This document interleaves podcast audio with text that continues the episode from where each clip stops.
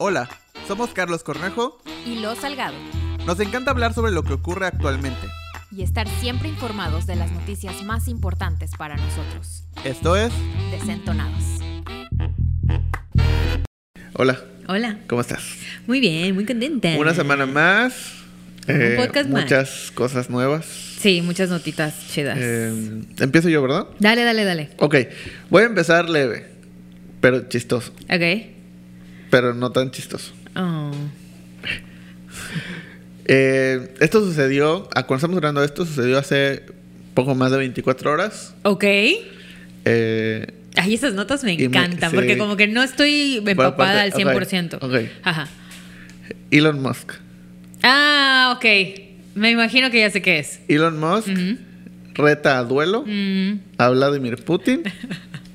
el premio, Ucrania. sí. ¿Así? Así nada Tal más. cual, porque, porque Elon Musk. Porque así O es sea, en su cuenta de Twitter. La, nota es, Elon Musk tuiteó eh, reto a duelo, literal, reto a duelo a. Vladimir Putin. En- aparte lo puso en, en- en Y ruso. sale el presidente de, de Chile así. Sí. Yo tengo mi... Reto a duelo eh, a Vladimir Putin eh, como el premio o el- lo que está disputa. Ucrania. Y obviamente eso desató miles y miles y miles de comentarios de todo tipo, o sea, obviamente de, de gente en general, pero también de personas de Rusia, del Parlamento, de, de, de- de todo, tanto críticas, positivas. Hay como una campaña, no sé, como una campaña rara que vi que es como, están tratando de juntar dinero para mandar a, a, a Putin a Júpiter. Hay una campaña para fondos, para fondear el, lo- tener el dinero suficiente para mandar a Vladimir Putin a no Júpiter. sabía. No, sé por qué. Y ¿Se, obviamente, puede? ¿Se puede hacer eso? pues hasta ahorita no. Toda la gente que nos caiga mal del mundo se Todavía no va a. Júpiter. Pero si alguien lo puede hacer, Elon Musk, Mm. estamos de acuerdo. Mm. Entonces también como que le pusieron mucho de esa campaña y no es que apoya esta campaña y ahí está una imagen, ¿no? De Mm. que si alguien puede mandar. Entonces, eh, Elon Musk siendo Elon Musk, o sea, como ya sabemos, Elon Musk viene del futuro, ya sabe qué pasa en todo momento, ya sabe qué va a Es pasar la teoría, todo. es la teoría. Y por eso todo es broma, o sea, todo es un juego para él, la realidad. O sea, se ve tan tranquilo y tan... porque ya sabe qué va a pasar. Es como, tiene el almanaque de, de la historia, o sea, tiene un libro de historia de primaria, pero pues del 2000 De los 2020 en adelante. más, más, o sea, todo, tiene todo. Entonces ya sabe qué va a suceder, cómo va a suceder, entonces pues siempre está relajado y siempre está haciendo bromas.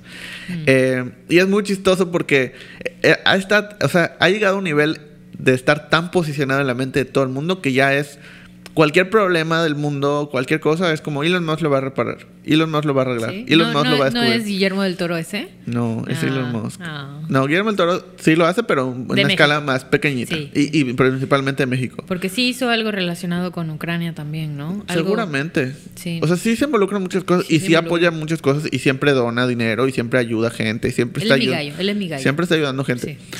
Pero, o sea, Elon Musk no es tanto como de ayúdame por favor, sino es, ah, bueno, tienes este un problema, no es que no te preocupes porque Elon Musk lo va a reparar en el o sea, va a inventar algo, va a descubrir algo, va a lograr algo. O sea, todo el mundo, o sea, literal es como este meme de alguien deteniendo el mundo, ese alguien es es, sí. la mente de Elon Musk. O sea, es todo lo que va a suceder. Pero bueno, eh, ¿cómo, cosa, qué, ¿cómo lo ves? ¿Qué piensas? Pienso que Elon Musk debería de seguir haciendo cosas relacionadas a ayudar a la gente y no meterse en ese tipo de bromas que a veces son un poco pues feas, no sé, para la gente en realidad. o O sea, sea, es que pon- mientras realmente hay mucha gente necesitando Sí. ayuda en Ucrania y hay mucha gente sufriendo muchas pérdidas, no solamente materiales, sino humanas, eh, realmente hacer este tipo de Sí. tweets que es como yo tengo el privilegio de hombre rico blanco que puedo hacer este tipo de bromas y todo el mundo se ríe y nadie me cancela Sí. y nadie me exige. Entonces, ¿Te imaginas cancelar Elon Musk? No se puede cancelar Elon Musk. pues sí está un poco cancelado por todas las o sea, sí. Sí, sí está un poco cancelado porque obviamente hay en todas sus empresas hay este tipo de mano de obra que es injusta Sí. y que daña mucho al medio Pero ambiente. siento que su cancelación es de chocolate. Sí, porque hay, hay más gente que lo sigue que gente que lo... Y además, o sea, creo que hay más gente que lo necesita de gente que quiere que no exista. Pues, pues obviamente muchos empresarios necesitan a un millonario así para tener más eh, en qué invertir también. Sí, o sea, es que es, es ese tipo de persona. Bueno, de entrada, o sea, creo que sí, es un poco insensible, Mm, pero sí. todo lo que hace es así. O sea, es muy...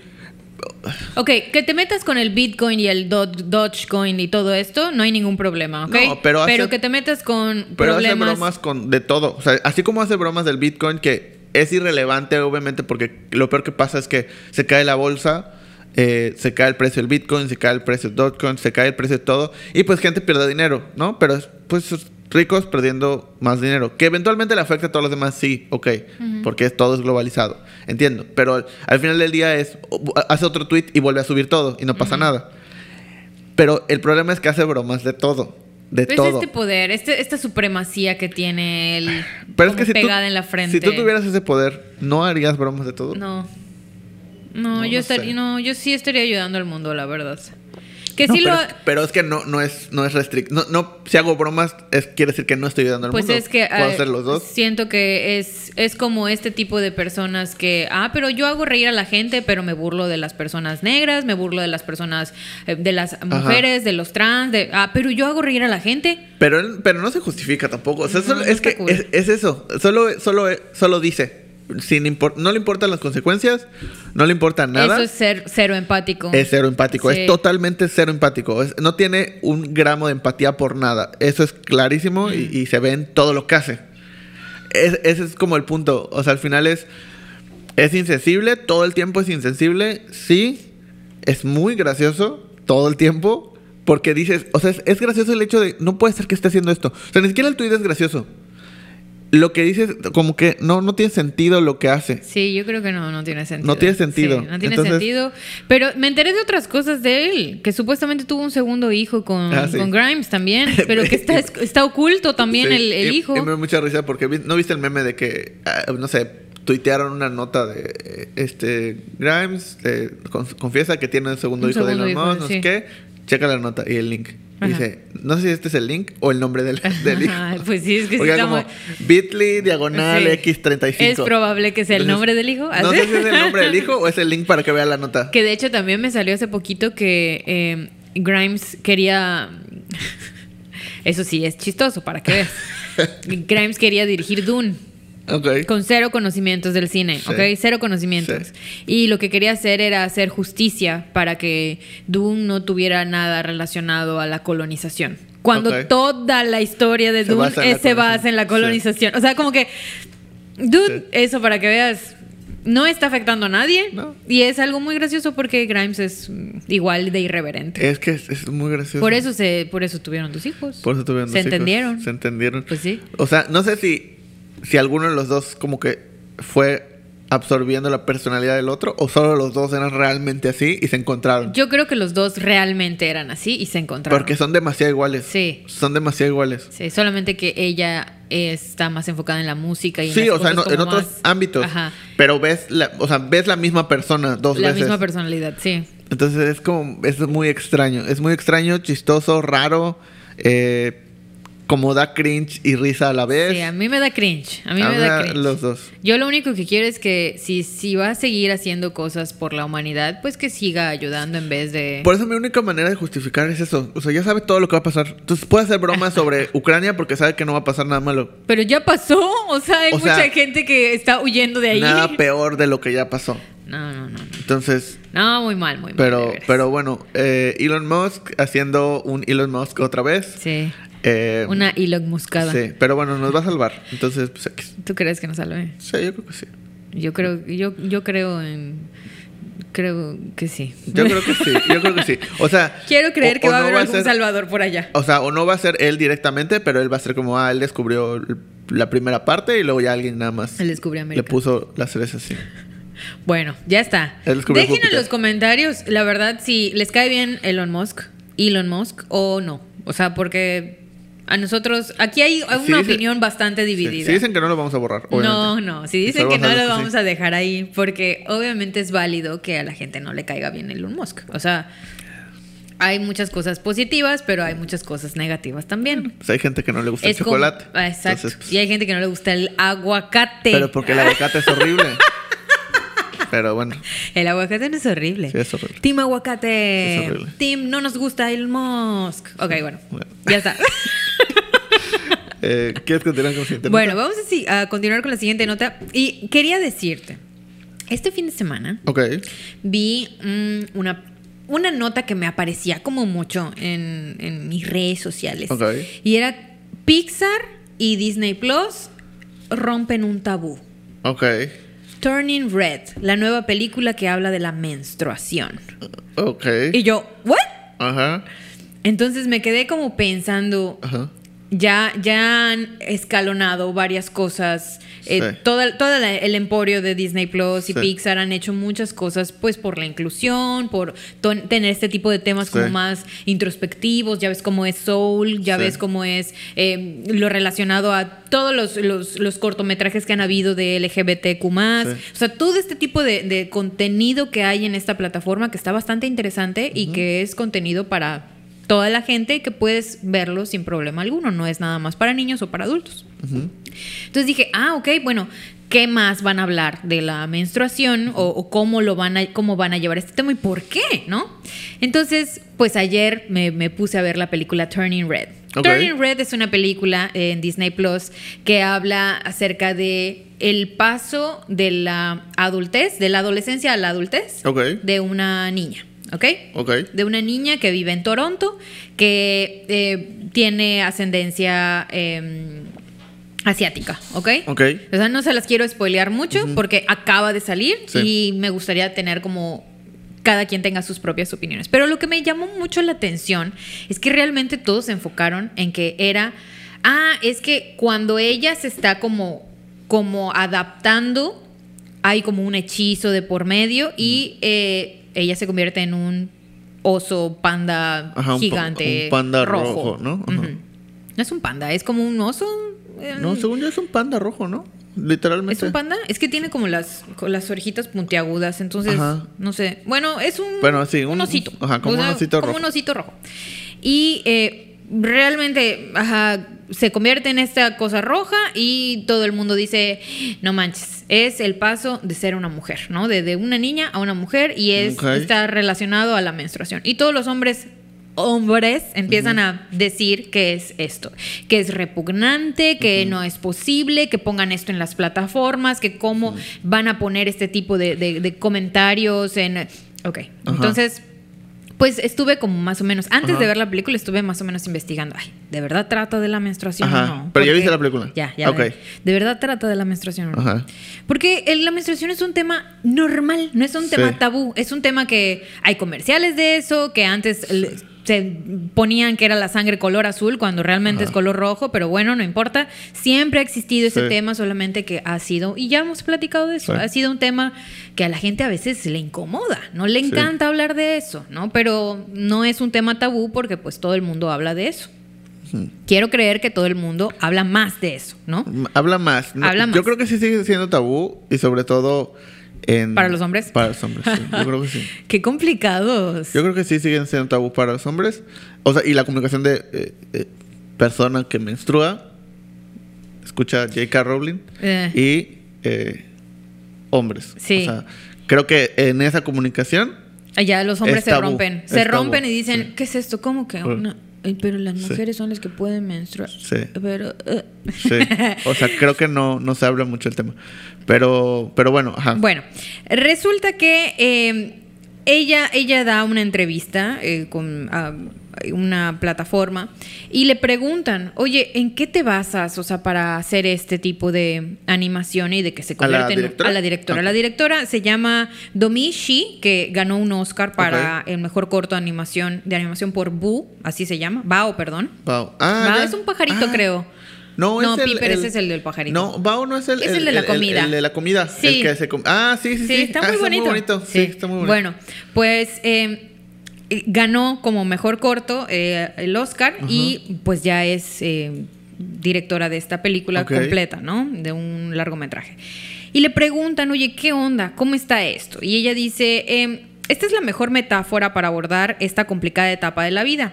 Son animales peludos, desmañados y rojos, el color de la pubertad, en el que me definiría a, mi, a los a, a mí a los 13 años. Roja de enfado, roja de vergüenza y también roja de enamoramientos escolares. Mentalmente me parecía una imagen muy divertida, divertida imaginar a May, que es la protagonista, transformándose sin control en este animal gigante, rojo y hormonal. Esa es la declaración que da ella, ¿no? Entonces, obviamente le preguntan, eh, ¿pero rojo también de menstruación? Y dice, sí, también. O sea, Ajá. pues es parte del de- crecimiento, sí. pero es como un segundo plano, ¿no? O sea, Claro. como que el entrevistador así que, oye, pero es acerca de la sangre que le sale a las mujeres, así ya sabes. Sí. Y ella, pues... Sí, o sea, buscando que dijera sí. Ajá, y obviamente todas las notas se enfocan en es sobre la menstruación, así, y está horrible eso. Ok, o sea, de ahí surgió como el. ¿no? Ajá, o sea, el pudo haber dicho, titular es por lo amarillista". rojo que se vuelven los granos cuando eres Claro. adolescente. Sí, ¿no? Sí, o sea, sí. ok, ya. Entonces, vi la película ayer Ajá. y es una película que recomiendo ampliamente, ¿ok? Ampliamente en todos los sentidos. Es que las películas de Pixar son muy buenas. Están muy cañonas. Ah. Pero ¿sabes qué? Me está gustando mucho. ¿Ya viste eh, la- los Mitchells versus las máquinas? No lo he visto, pero tengo, te- te- tengo que verlo antes de los Oscars. Tienes que verla, tienes Sí. que verla tú también, Mau. O sea, la verdad es que está increíble, me encanta la trama, todo está bonito. Es de los mismos que de Spider-Man into the Spider-Verse. O sea, está súper cool, ¿ok? Está muy bonita. Y me gustó que adaptaron como cierta, tienen como cierta influencia Ok. de, de cómo hacer la- los gestos, las cosas como súper bonitas, cute, porque pues está basado en algo más asiático, ¿ok? Ok. Entonces, eh, se les recomiendo mucho. Definitivamente la primera escena en donde eh, la niña, que es May, se convierte en este osito rojo. Hay una escena donde la mamá cree que pues básicamente ya se volvió, ah, y así lo dicen, ya se volvió mujer porque pues ya, eh, ya menstruó. Entonces le lleva al baño unas toallas higiénicas, unas compresas y unas medicinas para el dolor. Ajá. Y eso es todo lo que dice relacionado, pero cuando se da cuenta que es el, el básicamente el oso este, Sí. pues Ya. ya otro se va- tema. se es va otro, otro tema. Se va otro tema que es un tema muy bonito y la verdad se lo recomiendo mucho. Otro tema que vi relacionado a esta misma película es que hubieron muchos hombres diciendo, pero es que yo no le entiendo a esa película porque es como muy de niñas. Ujú. Es un tema como de niñas y a mí como que no me gusta. Como que está muy... O sea, por eso la directora lo hizo, porque está basado en su historia de, de cómo creció como niña, pero qué hueva. O sea, yo como hombre no voy a ver eso porque yo no lo entiendo. Y la comparan con otras películas como películas nominadas al Oscar, como no sé, Belfast o como The Ok. Power of the Dog, que son películas de hombres Sí. relacionadas a una historia específicamente de un público masculino Sí. Que sí, entonces tienen mucho que ver con todo el público. Sí, Entonces, sí, sí, nada más por ser asiática y niña no puede, pero si eres del western y es hombre, ¿sí? Entonces, obviamente hay un problema ya. Yo les recomiendo mucho ver Turning Red en Disney Plus y que nos dejen igual sus comentarios, si les-. Si, les, parece o no les parece. Sí, o sea, vi, vi que, se, que, que salió. La verdad es que no, no he visto como tantos comentarios ni nada. Eh, o sea, para mí, si es de Pixar, ya tiene como el 50% ganado. O sea, creo que no recuerdo en una sola película de Pixar que haya dicho, "Mm, no me gustó. Mm. Eh, normalmente me gustan mucho. Entonces, eh, definitivamente no esperaba menos. No sabía que era esa directora, o sea, que esa era directora de ese eh, corto, que está muy bonito. En general, los, los cortos de Pixar también son muy bonitos. Sí. Es como muy tradicional que cada corto de, de Pixar eran, eran muy bonitos. O sea, son. Y ese corto en particular sí, es, sí está muy, muy, muy cool. Eh, creo que ha pasado esto miles de veces. O sea, creo que pasó, no me acuerdo con qué película. Ah, creo que con Toy Story, que salían como dos, dos mujeres llevando a una niña, si no me equivoco, a, a la guardería o algo así. Entonces, eh, como que se entendía que eran, porque no se entendía, se entendieron Entendieron que eran todos, como, ajá. que era como, pues, dos mujeres eh, Dos cuidando, mujeres, cuidando a, un a- a- camino. a un niño. Toda Entonces, vieja la canción, nadie va a entender. eh, eran como dos mujeres cuidando de una niña, entonces era como que, ah, pues adopción o homoparental, etcétera, etcétera, ¿no? y todo el mundo de... y solo eran dos, dos mujeres llevando una niña, o sea, podrían haber sido dos, o sea, no sé, la mamá y la hermana, o sea, de ¿Pero X, por qué ¿no? son así? O que luego hay otra película de otra escena que como que es medio se ve que se besan dos mujeres, si no me equivoco. Y lo mismo, mismo show. Mm. Eh, que creo que, uno, qué bueno que Disney se ha atrevido a normalizar esto. Y es lo mismo que decíamos siempre, ¿no? Al final es eh, también, pues Disney está en un contexto distinto, en el sentido de, eh, está en Estados Unidos. Eh, y, y cómo se comunica esto y cómo eh, es un poco más abierto en ciertos temas y ciertos no. Entonces sí hay una línea muy marcada, pero entonces que se atreva a eh, empezar a normalizar, o sea que no es como, ay, ¿qué otra película igual? Había una película que esa sí no la vi, de, que, que en teoría se entendía que eran como dos niños y que como que estaban enamorados. la de Luca. Ah, Luca. O sea, no, nada que ver. Y esa no, esa no la vi, pero recuerdo que fue mucho como el tema. Mm. Entonces es como tratar de encontrarle esos significados. O sea, que ni siquiera la película se trata sobre eso, sino hay una escena, hay una cosa, hay algo que está tratando de normalizar un poco ciertos temas y no le está dando foco porque no es lo principal. O sea, ninguno de estas... eh, de estos puntos es lo principal de la película, ni se trata de eso. Solo hacen referencia en algún momento porque es Claro. parte de la vida, todo. Entonces, buscan normalizarlo. Pero es que ese es el, el problema, que obviamente los papás ven este tipo de contenido, se espantan un Sí. chorro y dicen, no, pero se espantan no porque el hijo lo vea, sino es porque qué es lo que pasa después de que el hijo lo ve y le pueden hacer preguntas al papá Sí. acerca de eso. ¿Y el papá qué va a decir? Si Pero el papá es homofóbico, Sí, el, ¿cómo le va a el decir? problema es, es, o sea, el problema son los papás. Claro. El problema son los papás, definitivamente, en el sentido de, o sea, pues que te, te debió haber preguntado. O sea, está bien que te pregunte. Si no te pregunta es porque no le pasó por la mente Sí. que fuera algo completamente extraordinario. O a veces creemos que, que es demasiado complicado explicárselos cuando lo complicado es para nosotros. Lo hemos dicho muchas veces. Sí. O sea, los, los adultos, la- o sea, el creer que los niños ven las cosas como lo ve un adulto que ya está traumado es el problema. Entonces, basamos nuestro criterio en como yo lo veo mal o raro o tabú porque yo estoy traumado, creo que el niño lo va a ver así cuando se lo explique. Claro. Entonces, no, mejor no se lo explico para no traumarlo. Pero el problema es que ese es el trauma que yo estoy perpetuando porque es lo que me hicieron a mí. Cuando si desde el principio lo hablo de una manera normal, o de una manera como cualquier otra cosa que no tenga mayor importancia porque no la tiene. es eh, que ese es el problema. Yo siento que hay, hay ciertos... es donde... Hay ciertos papás que, que no les gusta enfrentarse a esos Sí. temas y por incomodidad, que ese es, eso es lo que queremos quitar. Sí. Y, y es que el problema también, obviamente, es que nadie les enseñó a hacerlo. O sea, están perpetuando un trauma que le provocaron a ellos y ellos pues lo provocan, no a propósito, pero no conocen de otra manera.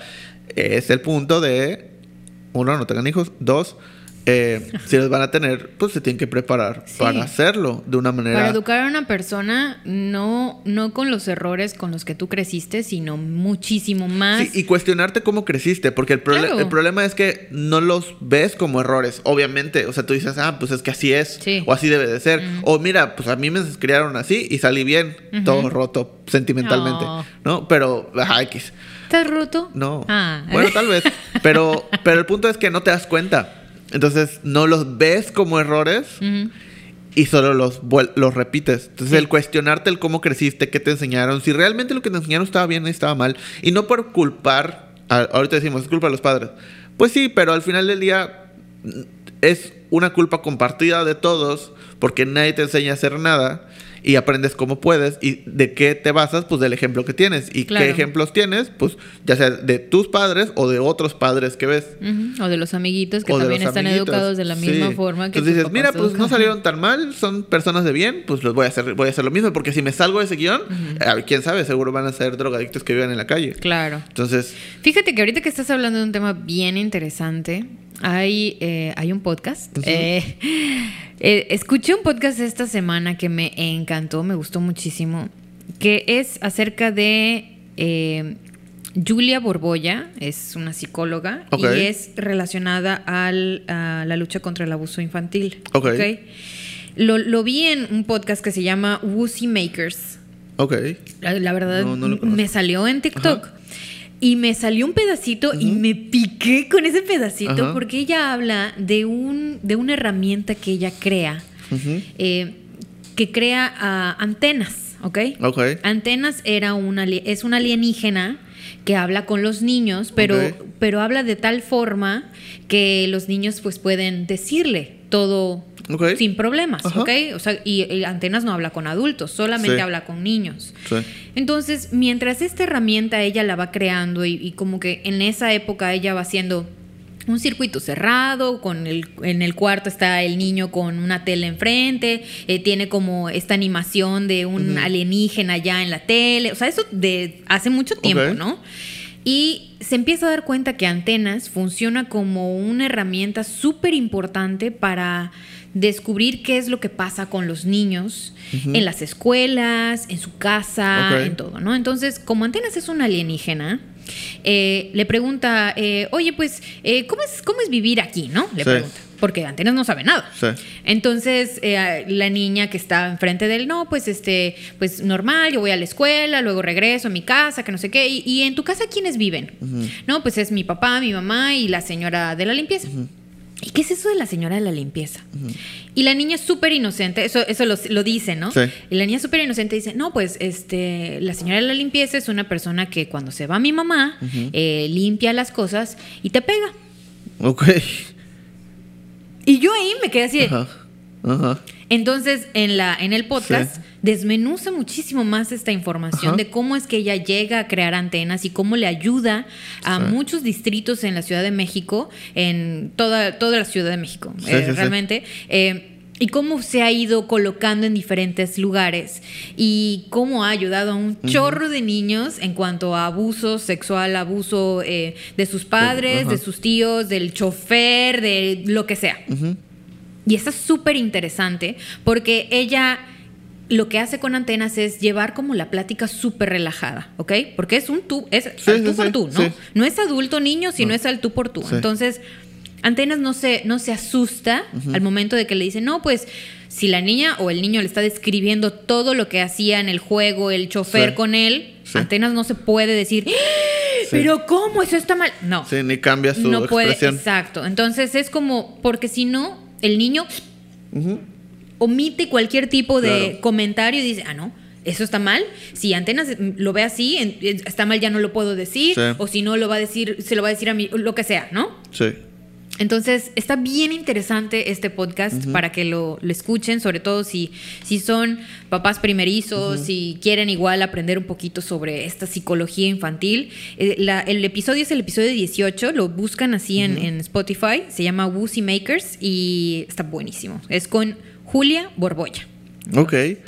Sí, o sea, es que es, es eso, ¿no? Al final del día es como uno, eh, el, es, es exactamente, o sea, al final, mientras los adultos son los que le empiezan a llenar a los niños de qué está bien y qué está mal. Entonces, como tú reaccionas a qué sucede, es el punto. Y entonces creces creyendo con cosas que están bien o que están mal. Como ahorita decías, o sea, como a la señora le empieza que limpia las cosas y te pega, ¿no? Pero podría ser también la descripción de un padre, haz cuenta, ¿no? De- de- Ujú. de- Y cuenta un chorro de historias y de anécdotas súper fuertes. y que al final era como hasta, ¿qué quieres? Una generación antes que nosotros, tal vez dos, el golpear a los niños estaba bien. No era como, pues sí, o sea, no, no solo estaba bien, sino era alentado. Sí. Tienes que pegarle. Tienes que pegarle para que te pegarle haga para que, caso. para que te haga caso. Sí. Eh, y, estaba, y todos aceptábamos que estaba bien. Y es como que, ah, pues sí, le pegó. O sea, si, o si veías a alguien pegándole a un niño en la calle, ah, pues seguramente hizo Se algo. portó mal. ¿no? Eh, los maestros, te, o sea, te pegaban. Ay, a o mí sea, me, tocó, me tocaron maestros entonces, que como- aventaban el, el borrador. O, o, o sea, había maestros que así, me acuerdo que, que contaban así, mi, mi- mi- mis abuelos, mis tías así, que de repente ponían como corcholatas. Sí. Y te, ahí, híncate ahí. Híncate. Y estaba bien. O sea, todos O sea, aceptaban que estaba sí. bien. O, o los maestros que te hacían a cargar los sí, libros los así. libros. O, o que te humillaban, ¿no? Al Sí. final de, o sea, de que te- en la esquina y tú, porque no sé qué, y te humillaban enfrente de todos. O sea, y era, estaba bien, ¿no? Y, y- y hubo esa transición donde ahora ya no está bien y aceptamos que ya no está bien y entonces por eso es como que antes toda la gente era, era culpa del niño y ahora es culpa del maestro. Pues no, pero es que el problema es esa transición de, de todo eso, todos esos castigos, los castigos están mal. O sea, los castigos están, están mal. No, no tendría por qué haber castigos. Porque entonces empiezas a condicionar a los seres humanos a que necesita, o sea, que tiene que haber un castigo para que se comporten de cierta manera. Mm. Y eso lleva hasta un nivel de violencia, delincuencia, de, de- de todo. Mm. Entonces, Pero está bien difícil hablar de ese tema, Sí, pues, no claro. teniendo esta experiencia Sí, también claro. de que el niño te está colmando la paciencia y no tienes idea de cómo calmarlo. Y tú como, como papá, obviamente yo no he pasado por eso, porque yo no tengo Sí. hijos, pero tú como papá, ¿cómo le haces? O sea, ¿qué, ¿a qué recurres? O sea, Pero es ¿qué que- dices? O sea, Pero yo, yo lo veo así, imagínate, o sea, es un niño y un adulto. Y, y el niño está, el niño no, no, no está alterado por nada. Algo está sucediendo que está alterado. Y si tú como adulto no tienes la capacidad para, o sea, hablarlo como una persona adulta, pues el niño menos. O sea, si hay un término de violencia del adulto hacia el niño, el culpable es el adulto, no el niño. O sea, no el niño es que, pues, no se compone. Es la única manera de arreglarlo. Pues, ¿por qué llegaste ahí? O sea, ¿por qué eh, llegó el niño allá? O sea, ¿qué pasó? ajá, y, que- además, ¿qué pasa? Ese niño crece y, ah, pues si ya no puedes arreglarlo, la mejor manera es violencia. Entonces, ¿por qué se agarraron a golpes? Porque, ¿Por qué alguien acuchilló a alguien porque le ganó el estacionamiento? Pues ya no encontró otra manera de arreglarlo. Y en su mente es, ya cuando no encuentras otra manera, violencia. Sí, sí. O sea, ese es el, el- el problema. O sea, Sí. a- hacia eso se lleva. O sea, obviamente, Requiere de un chorro de trabajo por parte de los de papás. trabajo. Por eso es que no es tan fácil por ser eso, papá. por eso es el punto de no, no- o sea, si no están preparados, Listos preparados para- sí. pues el consejo es no lo tengan. Si ya están en una situación, obviamente, hablando del privilegio en el cual, pues ya tienen hijos, ya, ya, ya fue, ¿no? En el sentido de que ya no pueden hacer nada y tal vez no fue su, su decisión o pasó lo que tuvo que pasar, lo que sea. Pues el- el- ahora el- la responsabilidad, porque es una responsabilidad, es encontrar las maneras adecuadas para hacer las cosas. Sí. Y definitivamente la violencia nunca va a ser la manera adecuada. No. O sea, es- imagínense cómo va a estar cuando ese niño sea adulto. ¿Cómo va a solucionar? la- o sea, estamos enseñando a que las cosas se solucionan con violencia, ¿no? Y esta idea de, no, pues que si te van a pegar, pues pégale más fuerte y que por lo menos, pues no, o sea, no, no, no hay, no, no tendría por qué. No, no, habi- no hay un contexto en el cual la violencia sea una solución. Y entender que si llegas a eso, el que está mal eres tú. Y que nadie está exento a llegar a la violencia, pues no. Pero, eh, pues no es algo que esté bien. Y Sí, tienes que reconocer y analizar el por qué llegaste a esa situación. Entonces, o sea, como dices, obviamente en, en el tema de, pues es que el niño ya no sé qué hacer con el niño, pues tienes que encontrar otras maneras. Claro. Porque la violencia va a ser nada más provocador de más violencia en ese momento o en el futuro. Claro. Fíjate que me salen muchos videos. eh, yo no sé por qué me salen muchos videos. Yo, no yo- sé. yo no sé. Yo no ¿De bebés? ¿Nada? ¿De bebés? No, de mamás educando a sus bebés. Yo creo que es porque obviamente tengo el celular al lado de, y estoy, estoy hablando mucho de temas Sí. así, pero eh, me sale como el cómo educar a los niños cuando están haciendo rabietas y cómo calmarlos. Sí. Pero los calman de una forma que está bien interesante Sí. porque a mí si me hubieran calmado así, Sí. yo no sería así de violenta. Así. No, o sea, se, se agacha la mamá, el niño está haciendo la rabieta, está no sé qué, está eh, gritando y eh, queriendo tirar cosas y jalándose el pelo y todo. Y la mamá lo que hace es ponerse a su nivel, Ajá. se hinca y lo abraza. Y lo abraza y lo abraza y se quiere quitar y lo vuelve a abrazar. Y es que y lo vuelve a abrazar. Sí. Y así sucesivo. Y tardan, tardan un chorro hasta que el niño se cansa Sí. y recibe el abrazo y abraza de nuevo. Sí. Y esa es como una forma en, ok, no te voy a decir nada, no te voy a alzar la voz, no Sí. te voy a regañar. Ni necesito te- que, te calmes. Sí, Ni siquiera te voy a decir que está mal lo Exacto, necesito que te calmes y después de eso te digo qué fue lo que pasó, ¿no? Sí. Y te enseño qué fue lo que pasó y cómo no volverlo a hacer. Sí, o, o, pues es, es que es eso. O sea, al final el niño o quiere atención o quiere algo. Entonces, Y Está bien impresionante si ese lo tipo de videos. condicionas sí. a, a- a- ¿sabes qué? Dímelo. O sea, no trata... Creo que una de las cosas que, que más... Porque de repente me sale... Hay, hay una chava que hace contenido eh, de educativo para niños y que de repente sí me sale... Seguramente vi un video y pues me salen más, ¿no? Eh, que habla de eso, de cómo... eh, o sea, el, niño... Esta idea de que tratar al niño como bebé o como... Es, no es lo correcto. O sea, al final es...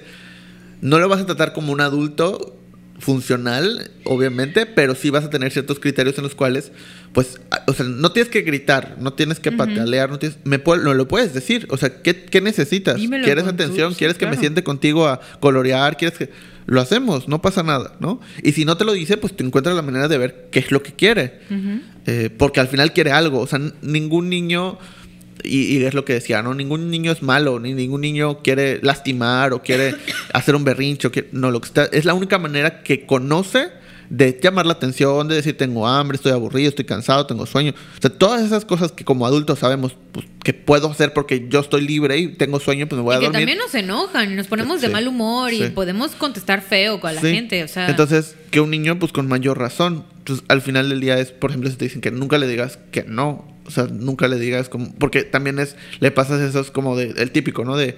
Te vas a caer. Y entonces, lo único que le estás diciendo es. Te vas a caer. Y se va a caer. Claro que se va a caer.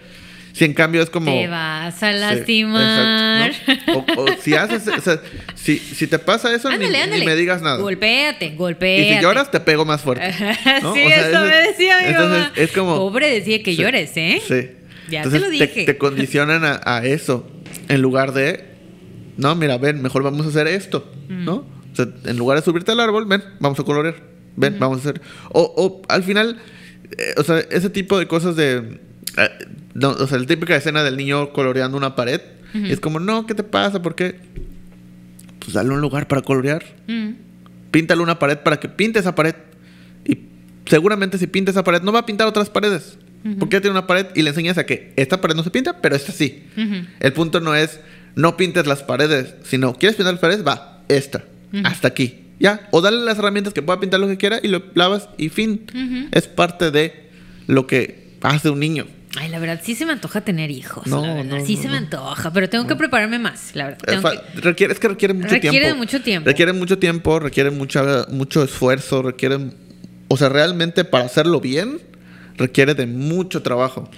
Pero está chido, está Pues chido porque sí. obviamente tienes mucha responsabilidad, pero me imagino que te debes de sentir súper, súper completo, súper completa, súper complete, eh, de ver a la persona que formaste desde muy Ajá. chiquito ser muchísimo mejor de lo que, de lo que tú quisiste, ¿no? De lo que tú tenías en mente. Pero es que ese es el problema, porque le empiezas a dar los traumas de no seas así, no seas así, porque yo fui no, así. o sea, mucho mejor en el sentido de que de lo que le enseñaste superó muchísimas cosas más. ¿Me explico? Es que es una línea muy delgada ¿Sí? entre, ¿Tú entre crees? es que a mí me pasó esto y no me gustó esto y no, no me gustó esto de niño y a mí me enseñaron así, entonces yo voy a hacer todo lo contrario contigo. Ahí ya le estás metiendo condicionamientos tuyos, traumas tuyos de a mí no me gustaba que me pegaran. Entonces todo lo que tenga que ver con golpes es un tema que no se habla, no es tabú, nunca no se ve como algo desde cero. Siempre es No, pero pues hay que trabajar, obviamente. Sí, Una eso. cosa es que sea tabú y otra cosa es que no Por le eso. pegues al niño y Pero ya es- está. Es, O sea, es difícil. O sea, es, complicado. bueno, ya está, ya Pero está. bueno. Siguiente luego, nota. luego voy a traer a Lorenita. Está bien. Lo voy a traer a Lorenita. Si, nos ca- si nosotros no nos callamos, ¿por qué se callaría ella? O sea, ¿por qué? De hecho, eh, el otro día cono- conocí una, una niña muy, muy rápidamente, este, que era, o sea, era una niña de esas niñas que dices, no parece niña en el sentido de, es como un adulto, o sea, Mm, hay muchos de esos. eh, sí, pero es como estas. Este, Están o sea, se ve- avanzados, Se, sí. o sea, se ve de que son. o sea, llegan y ha- hablan normal, o sea, no, no, no gritan, corren. re- O sea, sí, obviamente hay comportamientos de niña, pero al final del día es como hablar con. Hay adultos que no puedes hablar con ellos. Sí, que ¿no? son peores. Sí, o sea. y es respetuosa, hablas con ella y es como. Buenas tardes. no solo Buenas eso, tardes, sino. señor es- Carlos. Participan en la conversación y es. como una persona más. Sí. O sea, no. no y, y- y- A mí me parece fundamental la extracción del petróleo. ¿Así? Y lo curioso es que no va a la escuela. ¿Qué? No va a la escuela. ¿Cómo? O sea, es educación eh, House, eh, Ajá, sí. ¿Cómo se llama? En casa. Home- homeschooling. homeschooling, Homeschooling. con... eh, hay como un... Por lo que entendí, no sé muy bien, pero hay como un centro Mm. este, en el cual pues van enseñándoles cosas, pero es como... Les enseñan varias cosas y cuando ven... Ah, les gusta ciencias naturales. Ok, ciencias naturales. Lo demás, no. Ciencias naturales. Oh. O, ah, le gustó matemáticas. Matemáticas. A nadie le gustan las matemáticas. A mí me gustan las matemáticas. No, a mí no me gustan las matemáticas. A mí me gustan las matemáticas. Pero éxito para las personas. Sin las matemáticas, las personas que son chidas no existirían. Pero, o sea, sí, sí. Es que es eso. Y es lo que hemos dicho muchas veces. Porque, o sea, el, el punto no es. Eh, o sea, no tiene sentido. Y cuando, cuando eso llegó a mi cerebro fue como una explosión. De no tiene sentido de. Si te va bien en matemáticas y te va mal en ciencias naturales, ¿por qué te dan más ciencias naturales ¿Qué y no dan más matemáticas? estudiando sobre el tigre? Así. Ajá, o sea, ¿por qué, por, ¿por qué quieres mejorar en ciencias naturales si en matemáticas eres muy bueno? Mejor sé, muchísimo mejor, sé experto en matemáticas. Y las ciencias naturales, pues está bien, déjalas ahí. O sea, algún momento, en algún a- momento te vas a aburrir y vas a que- querer leer o sea, algo de Con eso. que pases con ahí, lo que sea. Es más, no tienes que pasar, ya ni siquiera tienes que pasar. O sea, no importa. Ahí está, está bien, está padre. Si quieres saber más de ciencias naturales, ahí hay libros, ahí hay internet. Pero matemáticas eres bueno y te gusta. Ve hacia adelante, puedes Dátelo, ser el mejor matemático de la historia. No. Deja de estudiar matemáticas porque tienes que saber ciencias naturales. Por eso las escuelas no funcionan. Entonces, por ejemplo, en, Pero en- venimos tú y yo de una escuela, entonces. sí, y, no- y a mí me, me- me dañó en muchos sentidos. No. En muchos, en pero Te, muchos. te hizo bien en algunas otras cosas. Casi no. ¿No? No, casi no. Tengo muchos traumas de la escuela. ¿Sí? Sí. Por ejemplo, eh, te voy a cont- ya no salimos Ay, a todo ya, el tema, pero no importa. Mira, uno de los traumas principales. Bueno, regresamos después de esta em, falla técnica, pero pues esperamos que todo se haya quedado bien. Sí. Eh, estaba a punto de decir un trauma, tal vez. Sí. No querían que. No, que- tal vez fue no, Elon Musk. dilo, dilo, Fue dilo. Elon Musk. Ok, Di uno. uno, uno, Mm. uno, del que más me acuerdo. Eh, bueno, no, me acuerdo muchos, pero uno es. Yo siempre quise, siempre. Un no sé si- micronito. Yo también, Sí. yo también. Sí, pero era niño, entonces no podía tener micronito porque era niño. Bueno. Pero bueno, el punto es que siempre quise estar. Pero la verdad, cocinas un pan súper rico. Pues imagínate, El pan- no, es el trauma hubiera del sido, micronito. Hubiera sido un excelente brownies, chef. eh, o un excelente cocinero, o un excelente cocinando cosas. bueno, ya cosas. lo eres, ya lo eres. Pero prueben su pan. Ahí va. Bueno, el punto es que yo siempre quise estar en la escolta. Ok. Siempre. Pero si habían niños sin escolta. Bueno, en Campeche sí. Pero pues Campeche. Eh, tranquilo. Pero bueno, no, o sea, sí, sí había niños en la escolta. Mm. No, no, mentira. Ahí va. Es que ahí va la historia. Siempre quise estar en la escolta en la primaria. Desde la primaria. No sé por qué. O sea, me gustaba. O sea, siempre quise estar en la escolta. Yo sí estuve en la escolta. Bueno. Sí. No había niños en la escolta. Ok. ¿Ok? En mi cerebro de 7 años, 7, 8 años, no entendía por qué no habían. O sea, por, no, no entendía la idea de no hay niños en la escolta, ¿no? Entonces, para mí podría estar en la escolta, ¿no? Solo había niñas, pero no, es que es eso, no, no piensas, en, ah, solo hay niños, ¿será que solo hay ni-?" No, solamente quiero estar en la escolta, fin. Sí. No hay ese, ¿no? Y recuerdo que me dijeron, eh, Aparte tú eres alto, sí quedabas perfecto, sí. dijeron, no, no puedes estar en la escolta. Y yo, ¿Qué? ¿por qué? Es que solo hay niñas. Y yo, ¿y por qué? No, pues es que sí se ha hecho. Parafraseando un poco, pero no recuerdo exactamente las palabras, ¿no? Pero pues es que siempre se ha hecho así, ¿no? No, no, no, pero pues yo quiero estar en la escolta. ¿Qué necesito para estar en la escolta? ¿Qué necesito y lo hago? ¿Qué requisitos? ¿Qué requisitos? papel te traigo? Sí. Mi CURP. Sí. No, voy a culpa en este momento, pero bueno. Este. Ajá, me dijo. Y me acuerdo que creo que entre el maestro o maestra. No, maestro. Nombres, di nombres. Entre el maestro y el director de esa primaria, una primaria pública además. Eh, era como, no, este. Bueno, la única manera fue como así: si sales tres veces seguidas en el cuadro de honor, puedes estar en la escolta. No. Ok. Ahí viene cuántas veces salí en el cuadro de honor. Accepted. ¿Cuántas veces saliste? Todas. Todas. Todas. Estuve en todos los cuadros de honor de, desde segundo de primaria hasta sexto de primaria. Todos. Era tu meta. Entre primero y segundo lugar siempre. Y era por una décima. Todo el tiempo. Adivina cuántas veces estuve en la escolta. No, ninguna. Cero. Porque no había niños. O sea, pero no había niños. Solo pueden Qué ser destrucción de tu corazón. Pues imagínate. Es como ya, ok, ya. Imagínate un niño de 8 años cuando le dijeron los adultos, si puedes cumplir tu sueño, tienes que hacer esto. Ok. Y el niño lo hace. Y luego. Y lo hace. Y lo vuelve a hacer, y lo vuelve a hacer, y lo vuelve a hacer, y lo vuelve a hacer por años. Mm, Años. Seis. Seis. Menos. Cinco. Porque pues, ya están segundo. Nunca me dejaron estar en la. Qué Nunca. malo. Porque solo eran niños. ¿Por qué? No lo sé, sus políticas raras. En mi primaria, sí, fíjate, en mi primaria, no, espérate, en el kinder, yo estuve en la escolta en el kinder y había niños. En la primaria eran puras niñas, pero yo sí tenía que estar en el cuadro de honor. Ay, qué teta, qué horror. Pero bueno, sí, sí estuve en el cuadro de honor y sí estuve en la... Pero hubieron concursos, escoltas. O sea, era así como la rivalidad de otras, de otras Sí. escuelas y hacían su cambio franco-derecho y todo eso, ¿no? Sí. Y habían escoltas que tenían niños. Entonces, como que dentro de mi cabeza nunca hubo un problema de que no, tiene que haber solamente niñas. Pues aquí era solamente niños. ¿Por qué? Qué ¿Quién sabe? Y aparte fue como, ¿no? O sea, Sí. ¿por qué? Oye, ¿me prometiste algo? ¿Y nunca Ajá. fuiste de regreso? Claro, claro, pero pues obviamente adultos es, no, no, no, ya. Sí, Mm. sí. Continúa, continúa. Sí. Pat, pat. Ajá, sí. O sea, desde ahí, por eso creo que esos son los motivos por los cuales, uno, Odio la escuela. o de la escuela, dos, todo, siempre estuve todos los reconocimientos, siempre eh, estuve en todos los concursos, siempre gané todos los concursos de algún lugar, Mm. por lo menos tercero, segundo, de todo, en todo.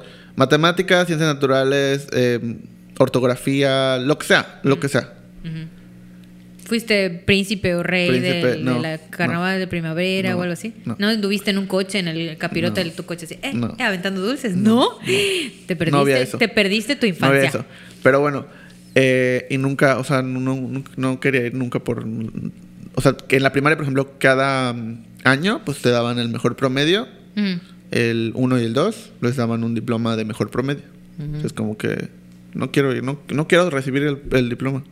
Pero es que ganaste el primer lugar, no quiero recibir el, el- Pero no, porque no quería saludar a nadie. Porque era como, felicidades por... ¿Cuál felicidades? No me dejaste estar en la escolta. Ay, el resentimiento. O sea, era como por, ajá, ahorita tengo que sonreír y tengo que saludar, tengo que ser cuando no pasó nada de eso, sí. ¿sabes? Y así y así, así así era muchas, así me ¿Y pasó ¿Te muchas acuerdas veces. del, del nombre del director de tu escuela? Quémalo, quémalo. No, no lo voy a decir, pero pues están todos los diplomas, él lo firmaba. Pues sí. Pero cuando, o sea, por ejemplo, si, ah, bueno, es que ganaste para ir al regional de matemáticas, de no sé qué, sí, el, el- el- o sea, y me quieren tomar foto y el ejemplo de la escuela. Ya sabes, ¿no? De que- Enojada. no, no, pues nunca, nunca acepté. No, pero es que para, porque la escuela, porque obviamente era como de, no sé, de todo el país iba, ¿no? Ujú, Varios Tantos- niños. tantas personas, o sea, muy pocos. Y pues del estado y de la ciudad. Y entonces, obviamente era como reconocimiento para la escuela. Además, en la primaria, por ejemplo, era una escuela eh, pública, entonces todavía más. Entonces era como, con el niño que sacó la calificación perfecta, no sé qué. No, ¿por qué? Ponme en la escolta. Ajá. Entonces, ese y abanderado. Ese tipo de cosas era como, te- o sea, literal, te, te matan todo lo, lo, la forma y la ¿Y esencia. alguna vez después estuviste, tuviste la experiencia de estar en la escolta? Nunca. ¿No? ¿Nunca? Nunca. ¿Y no te gustaría? Pues ahorita ya no. ¿Ahorita ya no? No, ya no. Pero en- entiendo por qué vienen muchos traumas de ese tipo de cosas. Que dices, ¿por qué? Si yo me esforcé en Sí, hacerlo. o por ejemplo, era como.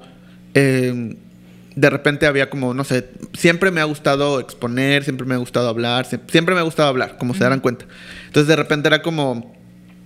Eh, voy a um, hacer un trabajo y no solo era como, bueno, pues era un, un rotafolio en ese momento porque eran muy viejos. No, pues era un rotafolio y le hacía cosas y llevaba cosas para mostrar y decir y contar y no sé qué. Y era como, es que solo era una hoja, no tienes que hacer tanto. Y yo, Pero yo quise hacer Ajá. tanto. me siempre era un cast o sea, creo que como un, un regaño el hacer más. Sí. Obviamente en ese momento de niño solo te sientes mal. Ahorita es como, ¿por qué hacen eso? Sí. ¿Por qué los ¿Por qué adultos te hacían eso? No tiene sentido que un adulto haga, no hagas más de lo que te dije. No tiene sentido. Pero bueno, fin. En fin. Hay muchas, muchas no historias. te preocupes. Vamos, a, vamos a andar en la escuela. Vamos a andar- vamos a una escuela de nosotros. Vamos a hacer una escuela. Pero bueno, eh, continuando Ajá. con este programa. Ok. Y continuando con, con este tema de... eh, todo lo que hemos hablado tiene mucho que ver con privilegio, hombre blanco, bla, bla, bla, ¿no? Aprovechando ese tema, quiero hablar sobre una nota que sucedió en esta semana también. Eh, el Met Ok. es el museo no me acuerdo cómo son las siglas, pero bueno, es el museo muy importante, de los más importantes del mundo. Está en Estados Unidos. Eh, está en Nueva York, si no me equivoco. Sí. Eh, cada cierto tiempo, pues hace exposiciones, ¿no? Como cualquier museo. Sí. Y eh, contrata a diferentes personas, profesionales, personalidades, para armar sets de las presentaciones, de las temáticas, etcétera, etcétera, etcétera, ¿no? Ujú. ¿Cuál fue la nota? Que por primera vez seleccionaron a una arquitecta mexicana para hacer uno de los espacios del Met. Ok. Esa es una noticia bastante grande porque mexicana, porque mujer. Porque museos más importantes del mundo. Espera, eh, paréntesis. Es el Met es The Metropolitan Museum of Art. Ok, Ok. ok, perfecto. Frida Escobedo, mexicana, arquitecta, primera mujer mexicana en diseñar una ala o un espacio del Met. Es un espacio de 7.500 metros cuadrados. El presupuesto para hacerlo es de 500 millones de dólares. Ok. Ajá, o sea, es a ese nivel. Sí. Y normalmente eligen a personas como muy importantes para hacerlo, ¿no?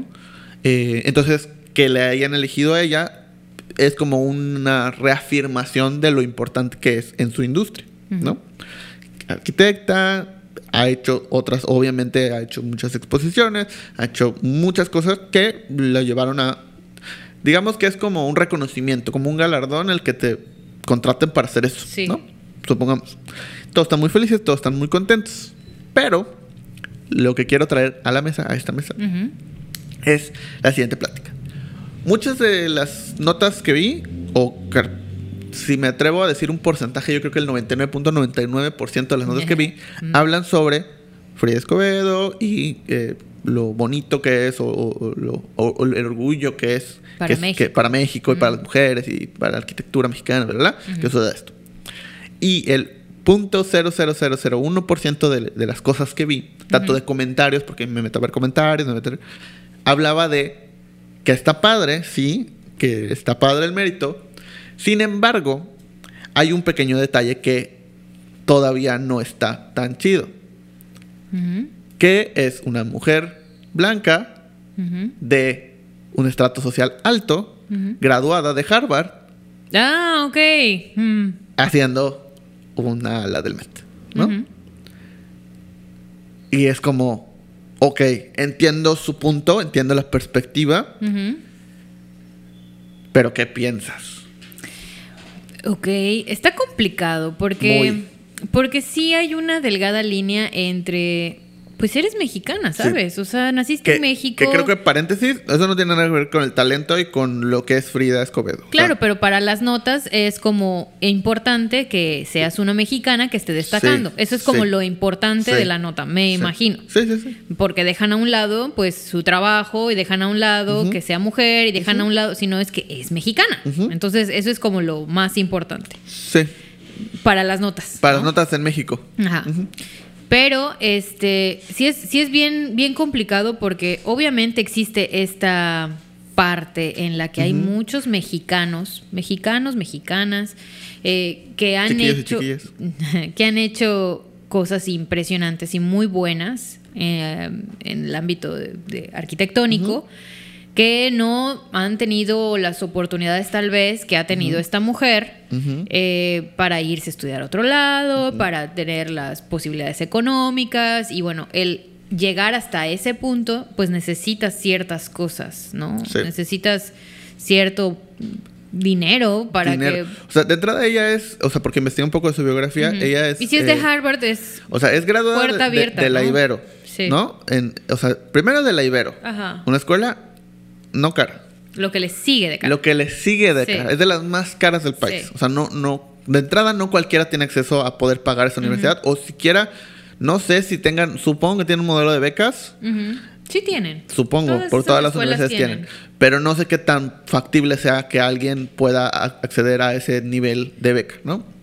De entrada. Sí se puede. De hecho, hay muchas personas que son ah, padrinos de, niños y que obviamente apadrinan pues a, a varios. O sea, sí se puede. Sí pero se puede, de que se puede, se puede. Pero las posibilidades no son tan grandes.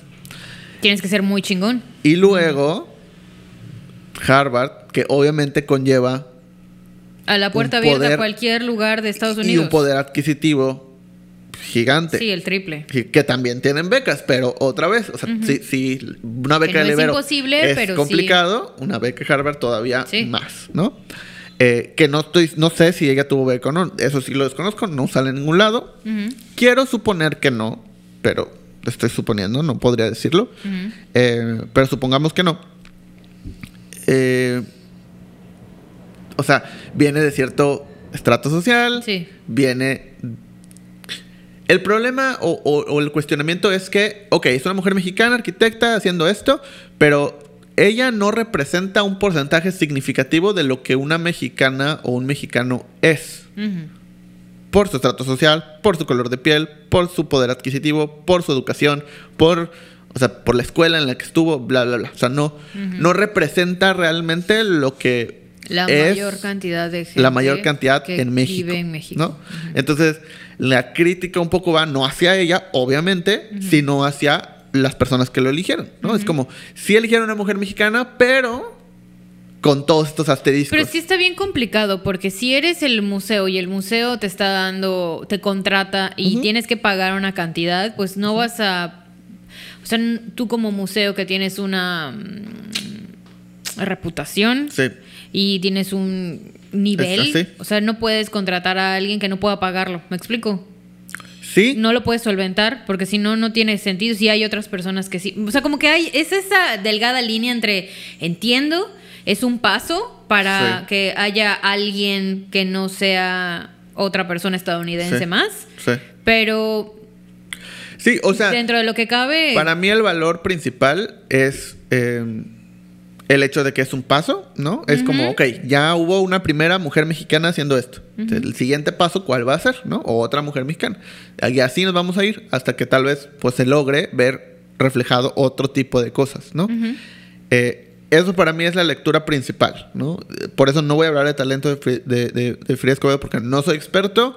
Eh, no, no estoy relacionado con su historia por completo, más allá de lo que puedes encontrar en internet. Entonces tampoco puedo hablar como completamente de ella ni de nada, ni, ni tendría por qué. Sí. Pero de, de la forma en la que decidieron quién El museo, dices el tú. museo, sí. Eh, por un lado es un paso, pero por el otro lado también como que entiendo de dónde viene este sentimiento de, ah, pues sí, pero necesitas tener, o sea, no, no, no vieron el talento de México y dijeron, ah, pues vamos a encontrar el talento mexicano para... No, es... Sí, ellos, ellos para que veas, ¿No? te- yo lo que veo de parte de México es Sí. la primer mujer mexicana en pisar el Met y que Sí. tiene una exposición. Y el Met lo que vio fue, nos gusta tu trabajo, eh, tienes unas muy buenas referencias, tienes el dinero, adelante. Yo siento que ni siquiera vieron que fuera mexicana. Me gustaría pensar. Pero también puede haber un tema de inclusión, también puede haber un tema de... O sea, es que ese es el problema. Pero es que hay muchos artistas también que exponen tanto de lo que necesitas ahí es Sí. tener un excelente trabajo y tener muy buenas recomendaciones y dinero. Sí. Entonces es básicamente eso, porque cualquier diseñador, cualquier arquitecto, cualquier artista que exponga en el Met tiene que tener un muy buen trabajo Sí. y una muy buena posición económica. Que ahora yo, o sea, donde lo dirigiría o lo que me gustaría es, más allá de, habl- de hablar solo de esto, es el por qué no hay un MET en México. Mm, no lo sé. Por- o sea, Pues creo porque que... hay museos que Sí, están pero a- chidos. a- a- al estatus, al nivel o al como... ¿Por qué el logro es en. Estados Unidos y no aquí? Exactamente. Ah. O sea, a, a lo que me refiero es... eh, y hablando porque no... O sea, quiero recalcar que esto no es necesariamente mi opinión. Solo es... Me llamó la atención que hubo un cierto número de personas, de notas, y que también los comentarios sobre las notas de, de, este, de tema se dirigían hacia... Sí, claro, pero porque es una mujer, bla, bla, bla, bla, ¿no? Eso ya sabemos que siempre va a suceder y siempre va a haber, pero la gran mayoría hablaban de ese tema, ¿no? en, en- en personas que opinaban sobre esto. Entonces por eso lo quise traer al tema. Pero entonces creo que, y ahora sí ya sería mi opinión, que en lugar de hablar de por qué, o sea que sí está bien, pero que es una mujer así, así, así, con todos estos privilegios, la conversación considero que debería de enfocarse de, qué padre, muy chido, ¿por qué no hacemos un MED en México? por decir, por referenciar a ese, a ese museo, pero o sea, me refiero a un espacio con la misma calidad, con el mismo todo y, y darle el mismo prestigio, con el mismo talento, que no necesites que venga el Museo de Estados Unidos, ¿no? A seleccionar entre personas Pues a porque alguien. somos de tercer mundo, por eso. Pero no importa, podríamos Por, hacer e- más por cosas. eso es que, sí, claro que podemos hacer más cosas, pero las cosas no están así, así, Pues- ahorita. Pues no. Pero podrían estarlo. ¿Podrían en- en un estarlo? futuro. O sea, creo claro que, que, sí. en lugar de, de- de se- O sea, lo que me refiero es que en lugar de seguir esperando que, ah, bueno, es el primer paso, eventualmente, ojalá, ¿no? Haya una mujer eh, con, con, o sea, no, no blanca, una mujer no privilegiada en este tema y ojalá pronto lo haya. Porque no es un. Ojalá pronto hagamos un museo al nivel del que está allá, o mejor. Porque el- el, problema siempre está en que si tú, si tú te vas un poquito a la historia de los, de los artistas que han destacado, es por medio de, de, fundaciones, eh, Instituciones. instituciones súper eh, ligadas al Sí, gobierno, sí. que tienen una tajada de por medio y ahí es que somos de tercer mundo y que se lo dan a un Diego Luna y a un Sí. este Gael García y hacen una película y ya con eso ya se va el- la mitad del presupuesto y la otra mitad se lo quedó pues las personas que pues te dieron, o sea, para comprar esa, ese, Sí. ese lugar, ¿me explico? Entonces, eso no existe en lugares como Estados Unidos y si existiera tienen un mecanismo completamente diferente fuera de un, un lugar político, ¿no? Entonces, ahí sí yo no, no, no, me gustaría que existiera, como lo dices, claro que me gustaría, o sea, imagínate cuántas personas súper apasionadas por lo que hacen, artistas, arquitectos, diseñadores de moda que hacen cosas increíbles, que no tengan que ser reconocidos porque llegaron a brincar el charco, sino porque aquí son reconocidos, ¿no? Sí. Y que les tomen en serio por su trabajo y que haya una institución de por medio, de, eh, dependiendo de cada rama, que digas, llegué al centro o el museo de México más importante del mundo y es lo máximo. Y Sí. de ahí más, más museos de todo el mundo. Pero mi, mi meta es ese, como tú con la escolta, ¿no? O sea, sí. todo eso, pero realmente es bien, bien eh, problemático que pueda, es lo mismo que con lo de los Juegos Olímpicos, ¿te acuerdas? Sí. Es, es el mismo, la misma burocracia que existe acá te impide crecer. Sí. Porque es- no estamos desarrollados todavía para eso. Y creo que lo, lo bonito sería, obviamente yo diciéndolo desde esta silla, ¿no? Desde claro, este lado. nosotros diciéndolo de muy cómodamente tomando un café, o sea, obviamente lo bonito sería que eh, si Frida Escobedo llegó allá, el siguiente paso sea cómo hacer que más personas en México lleguen allí. O sea, no es su responsabilidad, no tiene que hacerlo. Estaría padre y estaría bonito que eso sucediera, ¿no? Que ella que ya tiene el privilegio y la oportunidad, lo aproveche y lo use para que más gente pueda lograr eso mismo.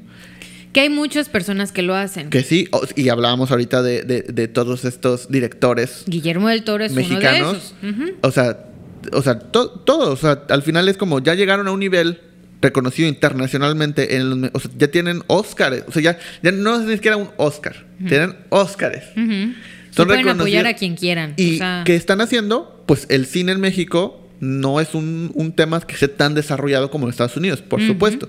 Pero ya con todo el foco, con todo el presupuesto y con todo el camino pues trazado que tuvieron que aventarse a hacerlo como pudieron, están tratando de cimentar unas bases buenas en México de cine y que muy pronto habrá más escuelas de cine, más desarrollo de, de- de directores, de, de todo, para que en 20 años tal vez tengamos un cine que esté a nivel de Hollywood. Tal vez, ¿no? Como lo hizo India, por ejemplo. Eh, pero es eso, o sea, lo bonito es, llegaron hasta allá y lo que están haciendo con ese privilegio de lograrlo es, voy a hacer que más gente lo Sí, pueda ¿Qué hacer. hacer después de que logras esto? Sí. ¿Y qué hacer con este privilegio que tienes económico, de posición, de talento, de eh, color de piel, o sea, de todo, Sí. ¿no? Lo entiendo perfectamente. Ojalá que todos, todas las personas lo vean de ese, de ese modo. Y por eso es que hay directores y hay personas y hay artistas que son muy queridos en México porque obviamente tienen este afán El director de, mi ayudar. primaria, ¿no? El director de tu primaria, ¿no? Saludo al director de la primaria de Cornejo. Pero eh, realmente hay mucha gente que es muy querida por eso, pero Sí. no todos son así. Y hay un chingo Sí. de gente que es súper talentosa y que llega a un chorro de lugares muchísimo más importantes y pues ahí se queda, ¿no? Ahí se queda, sí. Pero bueno, esperemos que esto pase pronto. Eh, ¿Quieres seguir a la siguiente nota? ¿Sigo, ¿Sigo con una última nota? Si quieres, sí. Ok, bueno. bueno, Limeware, Ok. ¿ok? Todos recordamos el Limeware. No creo que todos. Eh, tú- Si tienes. Limeware, si tienes, ¿qué edad? eh, de 30 para Si arriba. ya te pusiste el refuerzo, Sí, recuerdas. sí, Sí, ¿no? recuerdas que es Limeware. Sí. Ok, Limeware, para aquellos eh, novatos de la tecnología que no Sí. saben nada de la tecnología, porque en mi tiempo era mejor. Sí. Este, Limeware era un, un portal bastante ilegal en Sí. donde tú podías descargar música, películas, tú podías descargar bastantes cosas, ¿no? Y muchos virus. Y muchos virus, claro. Era, y me encantaba el logo porque así como es el nombre, Sí. Era una lima. Sí.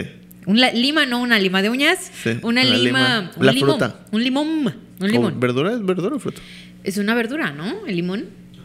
No, no sé. Es un cítrico. ¿Eh? Es un cítrico salvado así. Ah, sí. Bien baja de espalda. Bueno, eh, Limeware era este lugar, pero desapareció. O sea, Pues sí. obviamente porque es un sitio ilegal, Sí. como muchos de los sitios ilegales que utilizamos para ver y Sí. descargar cosas. Pero, o sea, creo que era la época, el, el prime de lo ilegal en el internet. sí, ¿verdad? Pero sea, era, era porque casi nadie sabía cómo no, hacerlo. y no tenías acceso a muchas cosas y era la manera más práctica de hacerlo. Sí. Y todo lo demás era muy caro. Entonces, Déjame decirte que yo tenía un portal. Ay, se van- se- los que saben de esto se van a acordar. Había un portal. A mí me encantaba el punk mexicano, Ok, ¿ok? El punk. Y había un portal que tú podías descargar las canciones de Ajá. Tolidos, División minúscula, todas esas ajá. bandas así súper chidas. Bueno, este portal se llamaba punkchavitos.com. ok. Ok, entonces cuando tú descargabas una Ajá. canción, decía archivo descargado de punkchavitos.com. Este es un archivo descargado. Pero Ah, en así el lo- audio. En el audio, Ah, o sea, en la canción Sí. te interrumpían la chingada canción para decir, este es un archivo descargado de punkchavitos.com. Eh, Me encantaba porque ya sabías que tú Sí. sabías ese, ese sitio, ¿no? Era- pero bueno, Limeware, ya, ya hablando de Limeware, ya no de. Ok, Pero aparte, era, ¿er- ¿eras Team Limeware o Team Ares? A mí me encantaba Ares. Es que Ares estaba Ares más chido. era más chido. Era más El- chido. Su interfaz era más padre. Era más padre. Estaba más... ¿Te acuerdas de, de- Había un reproductor que le podías cambiar como los skins? así? Claro, el de Windows. El, no, pero era de Windows. Era de Windows. No, pero había otro que descargabas. Ay, se llamaba. Era como un poco más pro, digamos. No me acuerdo. Sí, pero le podías cambiar los, los skins, y podía ser Sí. así de militar. Ajá. Podría ser blanco. Blanco. No, como lo- así. lo podía hacer como de Alien, como de Milenio. Sí, sí, sí. Estaba bien Sí, chido. sí, estaba bien Ay, qué buenas Yo también lo descargaba ilegalmente. Pero bueno. Ilegalmente. Ajá. Bueno, Limeware. Limeware desapareció y ahora reapareció en forma de tazo. Ok. ¿Ok? En forma de tazo. Ok. Reapareció, pero ya no para vender eh, cosas ilegales, para de que tú descargues Sí. cosas ilegales, sino ahora va a estar enfocado a los famosos NFTs. Ok. Entonces ya vas a poder eh, comprar cosas por medio de NFTs, pero ¿qué es lo que van a hacer ellos? O sea, ¿pero es la misma empresa? Es la misma empresa, es lo mismo, es lo mismo, pero solo en vez de que sea archivo descargado de Panchavitos, o Sí. sea, en vez de que sea de eso, va a ser de que tú puedas comprar Ah, NFTs. Pero ya ves que este, como este tema es bien complicado Sí, y hay complejo. gente que no le entiende, Sí. pues Limeware dice. Te entendemos, Lorena Sí. Salgado, te entendemos. Carlos Corne. Bueno. Carlos, tú, tú sí le entiendes. Te entendemos, Ajá. ¿no? Eh, vamos a hacer esta compra-venta de NFTs más fácil, más sencilla. Entonces, ellos se están enfocando a hacer una compra y venta de Sí. NFTs de una forma hiper sencilla, con cero palabras rimbombantes Sí. y tecnológicas y todo esto. Entonces, pues espera que ya en próximamente salga nuevamente Limeware. Ok. O sea, es que eh, la realidad es que, o sea, plataformas como Limeware o Ares, que, o sea, un poco de contexto, si no sabes de qué estamos hablando, eh, descargabas un programa, literal, de internet, descargabas un programa de la página oficial Eh, y en ese programa podías descargar películas, videos y principalmente música. O sea, la realidad es que la mayoría descargaba música porque descargar una película era mucho internet. Sí, además, eh, ya Tardabas. avanzada la época, Ajá. ya podías hacer todo lo relacionado a los torrents. Entonces, ya el torrent era como algo muchísimo Sí. más Mr. Robot, ya sabes, Sí, era así como sí, tu. Hasta la fecha yo veo. chica, así. Demonios. Bueno, yo veo a la gente que hace eso. desde lejos. Desde lejos, desde otro lugar Otro del lugar, mundo. sí. Este, Vi un documental. Vi un documental. De criminales. de la atraparon porque descargó un torrent. Bueno, he visto cómo se hace en internet Sí. y está bien complicado. Bueno, a mí Sí. a mí nunca se Es me dio eso. Yo era Ares así, buscaba descargar y veía el mm, y ya Sí. estaba, ya estaba en mi carpeta de descargas. Sí. O sea, es que básicamente funcionaba, o sea, tanto los torrents como todo es, es un- son personas que tienen el mismo archivo, están conectados al programa y tú puedes acceder a sus carpetas, no literalmente, o sea, no puedes ir y abrir sus carpetas, sino, digamos como si todos tuvieran carpetas compartidas de Drive. Sí. Y lo único que puedes hacer es descargar ese archivo. Sí. Pero para poderlo descargar más Tienen que rápido, estar más personas tienen que haber conectadas muchas personas conectadas que, tengan, el archivo. en esa carpeta. Con ese mismo nombre. Con ese mismo nombre. Todo era automático. O sea, tú solo le dabas clic a una O sea, buscabas cualquier canción eh, y pues ahí te aparecían las opciones que había y tú descargabas la que tenía más usuarios con ese archivo. Porque se descargaba más rápido. Así funcionaba. Sí. Pero lo que estaba Pero detrás la, era la eso. gente que descarga torrents debe de, decir, saber, ok, ajá. no hay ningún problema, Sí. porque hay, hay muchos programas también como para edición y todo eso que Sí. los descargas también así. Entonces, no creo que estén tan lejos y solamente el programa como tal, Limeware, nunca es como muy Sí, famoso. es que, es que además, ajá, o sea, es la eso- misma, la misma metodología. la misma pues. metodología. o sea, de ahí se basa todo el blockchain, que es todas las personas tienen Él un pedazo. con blockchain, yo no sé de eso. Tiene- ¿eh? es la tecnología por la cual los usuarios tienen pedacitos de, eh, de- del archivo, Sí. que en este caso este archivo en lugar de ser la canción de Tolidos es un Bitcoin. Mm. Entonces todos tienen un pedacito, entonces nadie puede ser, nadie se lo puede robar porque tendría que robárselo a todos. Claro. Entonces es, es complicado, ¿no? Y se puede rastrear porque puedes saber quién tenía qué pedazo. Entonces, eh, por eso es como, está protegido por la comunidad, digamos, Del ¿no? anillo. Del anillo. Entonces, eh, Bueno, les cuento así, nada más ajá. rápido. El plan es que el nuevo Limeware comience a operar a partir del próximo mes de mayo. ¿ok? Ok, ya. Por lo que actualmente al ingresar al sitio solo vas a encontrar una fila de espera virtual para los interesados en el servicio para que se registren. Sí. ¿ok? Si tú entras ahorita, eso es lo que te va a aparecer. Cuando llegue el momento del lanzamiento, la compañía también anunciará una lista de artistas con los que colaborarán. Entonces está chido eso también. O sea, que sean artistas, que sean ilustradores, Sí. eh, animadores, Sí. que digan, eh, eh, tú puedes. ya, ya me senté, ya, Dios. Bueno, y así, entonces está chido. Sí. Bien por Limeware. O sea, es que lo, lo lógico de la evolución de todas las cosas es como irlo simplificando. O sea, al final era, o sea, hace años teníamos, cuando pensabas en acciones, en comprar acciones, te imaginabas ir a estos edificios en, en Wall Logo de Wall Street, ajá, y como sí. gritar, yo quiero una, no sé qué, Sí. con las pantallas gigantes y Sí. los papeles. Yo nunca he entendido eso, a mí me da mucho miedo. Esa- Esa, gente está como rara. O sea, e, es, es como muy difícil de entender y a menos que estuvieras metido en el tema, enten- o sea, podías medianamente entender algo y por eso los que estaban metidos en el tema se volvían ricos, porque nadie más entendía nada. Claro. ¿no? Como el marketing al principio, por eso los, los que empezaron el marketing se volvieron millonarios porque nadie entendía nada. Sí. Solo veías como que, ah, está haciendo dinero, ok, sí, quiero. ¿no? Lo mismo con las acciones. Eh, pero luego se- evolucionó a un nivel en el que ya hay plataformas que descargas una app y puedes comprar acciones en un segundo. Sí. Y con nada, de, o sea, Más con- fácil. Con, 30 pesos, ¿no? Y, y salieron o sea, ya hay plataformas como eToro donde puedes comprar acciones donde ni siquiera necesitas saber. Le puedes copiar a alguien. O sea, literal tiene la función de que, ah, este ¿Copio su estrategia? copia su estrategia. Entonces, todo lo que él compra, ¿Compra? vende, tú también.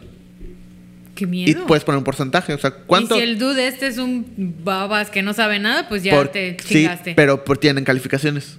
Y de cuánto han Ah. ganado en, en- en dinero, cuánto han perdido, qué calificaciones le dan otros usuarios. ¿Y te dan dinero si te copian más Sí. personas? Sí, Ah, te dan un, porcentaje. O sea, eh, te dan un porcentaje de lo que ganan. O sea, yo hago un movimiento y gano dinero. Pero además, todos los que me están copiando ganaron dinero. Y un porcentaje considerable de cada uno de ellos se va para mí. Y tú le das un porcentaje por que no tengas que hacer nada. Entonces es como solucionan esos problemas, ¿no? Entonces eh, los NFTs están en ese proceso de, ok, ya hay gente que empezó a hacerlo, se volvió millonario porque nadie entendía nada, más gente quiso entrar y ahorita estamos en ese momento de más gente quiere entrar a investigar cómo y el siguiente paso es que alguien diga lo voy a simplificar para que cualquier usuario lo pueda hacer sin tener Sin ningún problema. conocimiento. Que eso, eso me gusta a mí, eso me gusta a mí. Sí. Ya es todo fácil masticado, Sí, qué horror. Pues sí. Pero pero pues así, así es la bueno, vida. bien, bien por Así Limeware, bien por. Limeware. Ya, ya hay que ver en mayo a ver qué pasa. A ver qué pasa. A ver qué compro allá. El Pues ver, NFT. El NFT. O puedes hacer NFTs Muy moderna ya. Puedes vender NFTs. Pu- ¿Puedo vender NFTs? Sí. Pero bueno. Eh, lo dejamos hasta aquí. Dale. Lo dejamos hasta aquí. Eh, muy, muy interesante Muy, capítulo. muy buena platiquita. Muy buena plática. platiquita. Eh, nos vemos la próxima semana. Dale. Hasta luego. Bye.